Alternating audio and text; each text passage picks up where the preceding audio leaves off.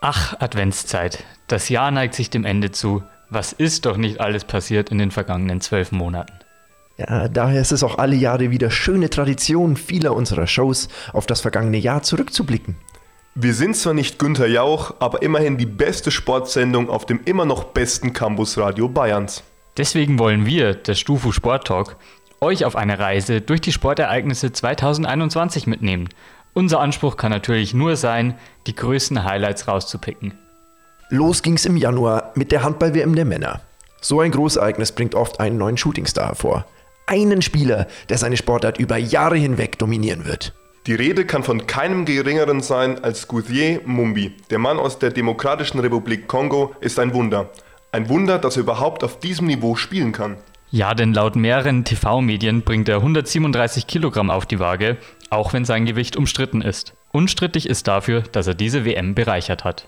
Februar ist klassischerweise Super Bowl-Zeit. Dass sich die Tampa Bay Buccaneers mit 31 zu 9 gegen die Kansas City Chiefs durchgesetzt haben, geriet dabei aber fast schon zur Nebensache. Überschattet wurde das US-Event von einem Skandal über den Sänger The Weeknd. Der Arme wurde während der Halbzeitshow scheinbar in einer Art Spielkabinett gefangen gehalten, in dem er sich sichtlich schwer tat, wieder herauszufinden. Wir können nur hoffen, dass sich solche Bilder nächstes Jahr nicht wiederholen. 5. März 2021. Schalke spielt zu Hause gegen Mainz 0 zu 0 und bleibt damit mit 10 Punkten nach 24 Spieltagen auf dem letzten Platz.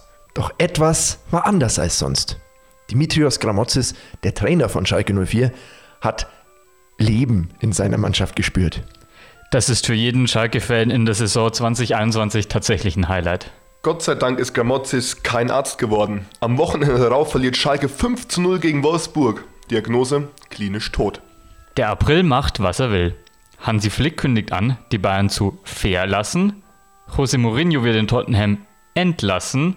Die rote Karte wird 50 Jahre alt. Glückwünsche an dieser Stelle von Sergio Ramos und Jens Nowotny. Doch alles nichts im Vergleich zu dem Vorfall im Topspiel Bayern-Leipzig. Manuel Neuers Tornetz wies vor Spielbeginn ein Loch auf. Selbst ist der Mann, dachte er sich und schritt mit seinem Handtuch zur Tat, um das Netz wieder zu verbinden. Der Schiedsrichterassistent hatte allerdings ein Problem mit seiner Lösung Marke Eigenbau.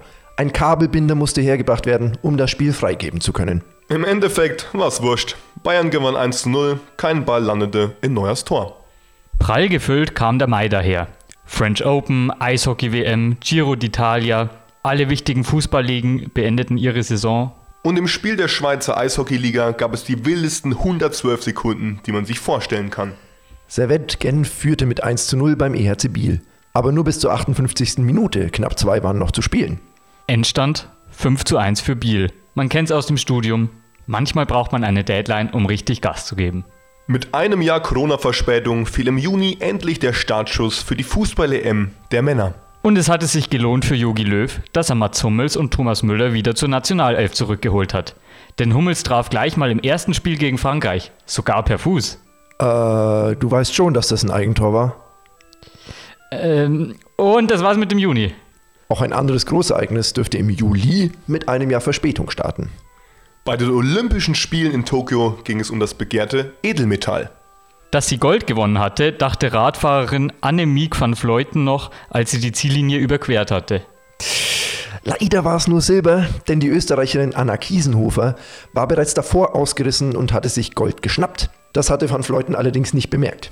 Sekundenschlaf am Steuer kann sehr gefährlich sein.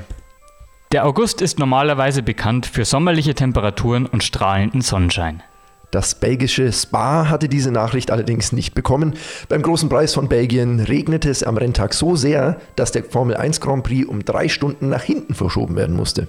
Aber um 18 Uhr waren die Bedingungen leider immer noch nicht besser. Daher musste das Rennen hinter dem Safety Car gestartet werden. Überholen war nicht erlaubt.